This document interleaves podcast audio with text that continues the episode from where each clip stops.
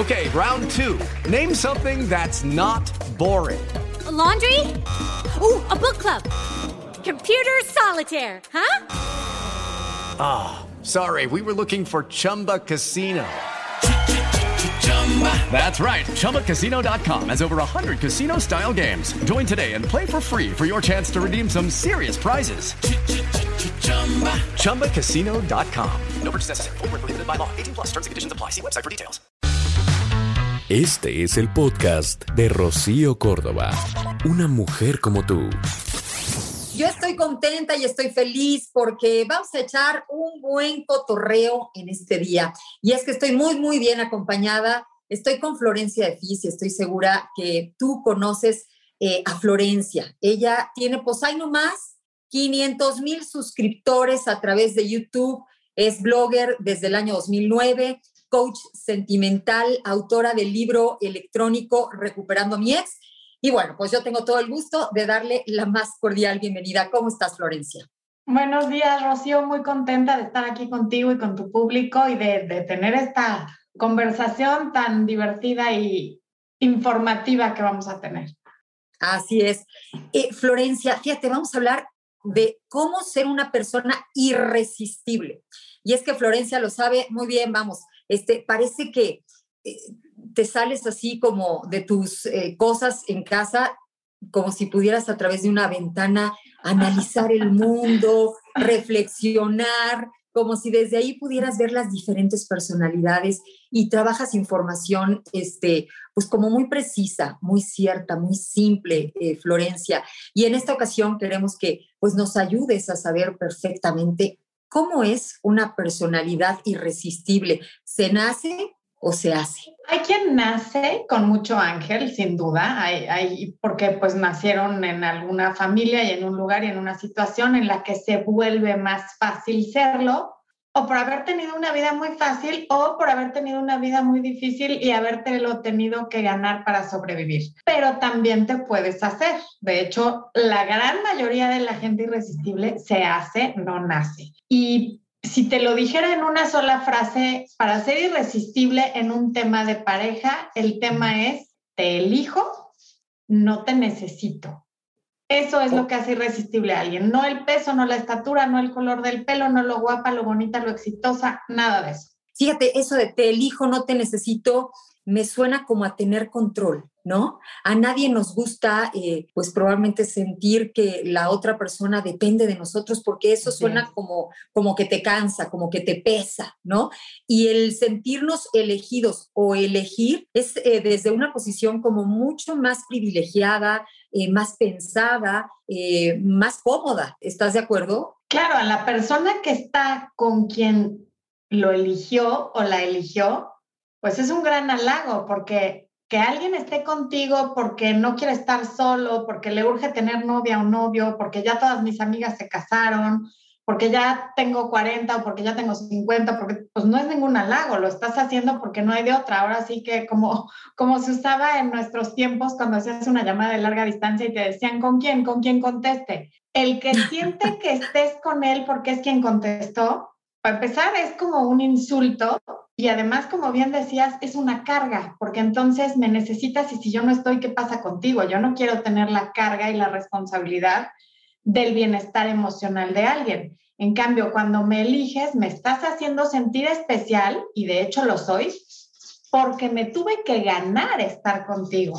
Esa es la forma de no decir, porque lo que decimos con la boca no sirve de nada, sino demostrar que estamos con alguien porque lo elegimos, se lo tuvo que ganar. No hay otra manera de elegir a alguien si no se tuvo que ganar ese que estés conmigo, con sus acciones, con su tiempo, con su atención, con su cariño, con todo lo que implica ganarse a una persona.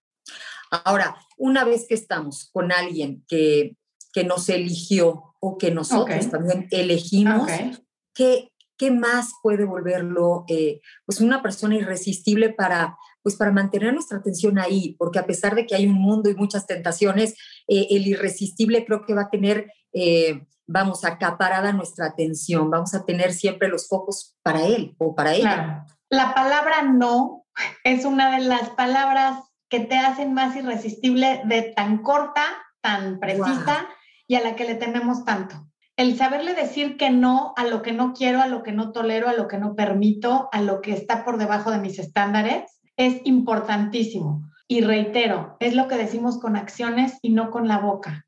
Hay que ser brutal con las acciones y gentil con las palabras, como lo dice Matt Jose, y que esa frase me parece maravillosa. Y ahí es donde aplica esto de la palabra no. ¿Quiere tener relaciones antes de que te sientas cómoda? No. Y no se necesita una explicación, no porque no quiero y se acabó, es mi cuerpo, por ejemplo, ¿no? Ay, no, es que va a decir que qué anticuada, que qué no sé qué, se va a ir con otra, que haga lo que quiera. Me tus encanta. estándares son tus estándares y la palabra es no. Que me dejó plantada, pero me habló mañana y me dio mil excusas y me dijo que hoy viene por mí a la hora que yo quiera. No. ¿Me prestas dinero? No. Me ¿no? encanta. Oye, pero tendríamos que hacer literal como, eh, híjole, así como hacíamos los aeróbics, ¿no? Este, tendríamos que ejercitar ese poder que tenemos. ¿no? Con dos letras. Sí, Decir sí, sí. no, eh, pero con esta eh, convicción, con esta seguridad, este, porque delimita, ¿no? Claro. Eh, digamos que el, el- el reino de una persona y te muestra así, eh, como un rey o una reina que, que se es. respeta, que se reconoce, que se valida, eh, Florencia, lo dices y, y de verdad se antoja.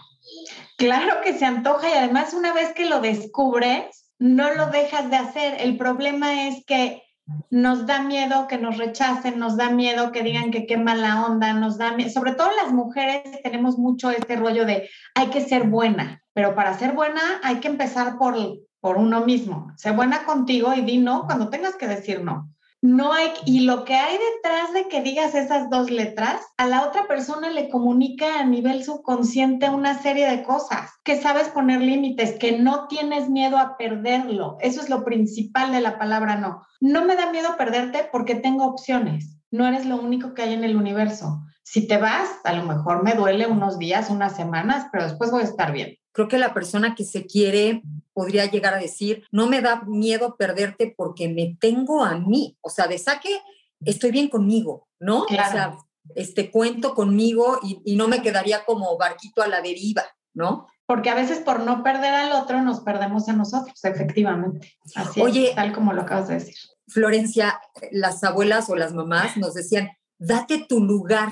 Y ese puede ser el lugar, ¿no? O sea, Claro. este, date tu valía, date, date respeto, pero nos cuesta, porque yo ahora pienso, y fíjate, este, vamos a las más chavitas, no hacen cosas hasta darse besos entre ellas para resultar atractivas Claro. para ellos, cuando probablemente ni siquiera, eh, vamos, sea algo que va con ellas, con su este, orientación, con su predilección, pero, pero están tan queriendo ponerle la mesa a los chavitos que llegan a, a estos extremos. Ellos las ponen a competir y ellas no se dan cuenta. Y ahora que acabas de decir que las abuelas decían esto, justo mi segundo libro se llama Tu abuelita tenía razón y está lleno de dichos de abuela que se explican en cómo aplicarlo a las relaciones muchísimos, porque justamente no estamos inventando el hilo negro, esto no es nada nuevo, viene de las abuelas y de las abuelas de nuestras abuelas y así nos vamos hasta atrás. Y de ahí viene esta sabiduría ancestral. Y efectivamente el hacer cosas que ya ni te cuestionas, porque lo que más me preocupa a mí como mamá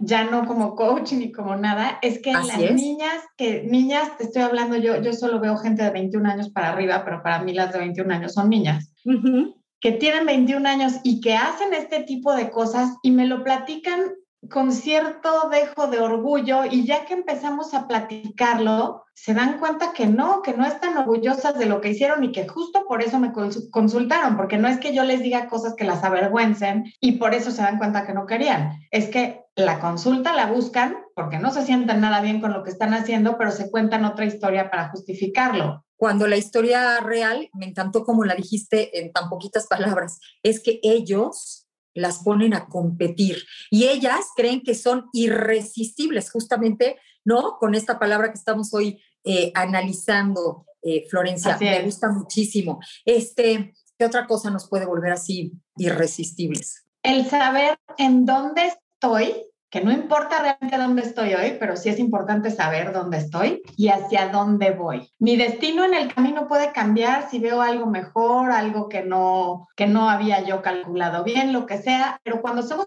un barco a la deriva sin destino y, y que no sabemos ni dónde estamos paradas, estamos muy vulnerables en lugar de elegir que nos elija y que nos elija una especie de depredador, porque la persona que se puede fijar en alguien que va sin rumbo y se enamora y la va jalando y jalando y jalando es un depredador que te va a querer controlar con celos, con el dinero, alejándote de tu familia alejándote de tus amistades, alejándote incluso de tu trabajo, haciéndote creer que vas a ser su princesa y te va a mantener y te va a resolver la vida y realmente te está metiendo a una jaula de oro y eso le pasa a quien no sabe dónde está y a dónde va.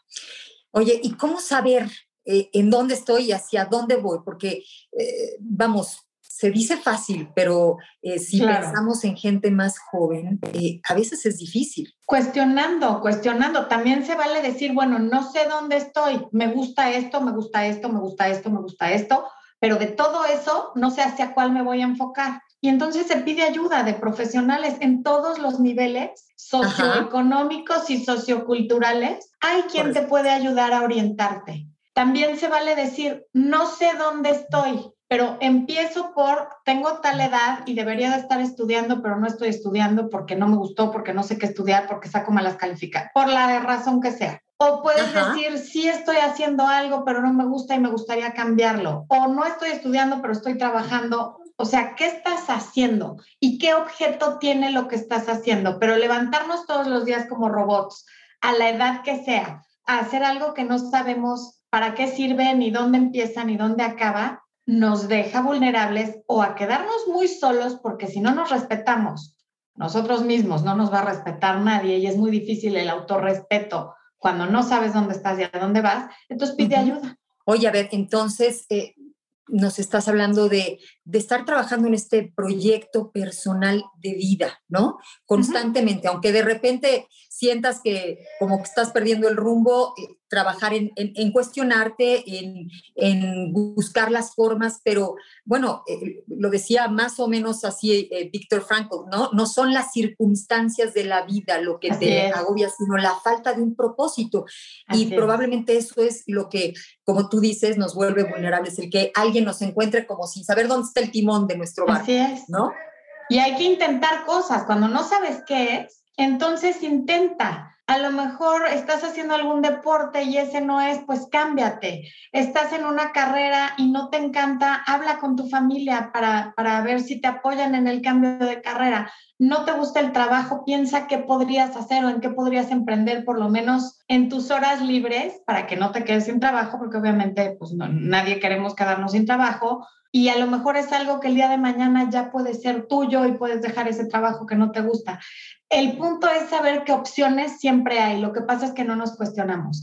Y esto viene de que no nos conocemos. Cuando yo le pregunto a un adulto, ¿cuál es tu canción favorita? Mm, ay, pues no sé, ¿como de antes o de ahora? Eh, bueno, eh, ¿cuál es tu película favorita? ¿En inglés o en español? A un niño tú le preguntas cuál es tu favorito de lo que sea y así te dice.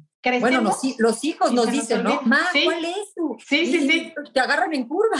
Ajá, exacto, exactamente. Entonces hay que, hay que hacerse preguntas tan básicas como esas. ¿Cuál es mi color favorito? ¿Por qué? ¿A qué me recuerda? Mi película favorita, ¿qué edad tenía cuando la vi? ¿En qué momento de la vida estaba? ¿Por qué me gusta? Y normalmente averiguar hacia dónde vas y cuál puede ser tu propósito de vida es tan fácil como regresarte a los momentos más felices que has tenido en la vida y de ahí puedes destejer, cómo puedes aplicar eso en la vida cotidiana para que ese sea tu propósito.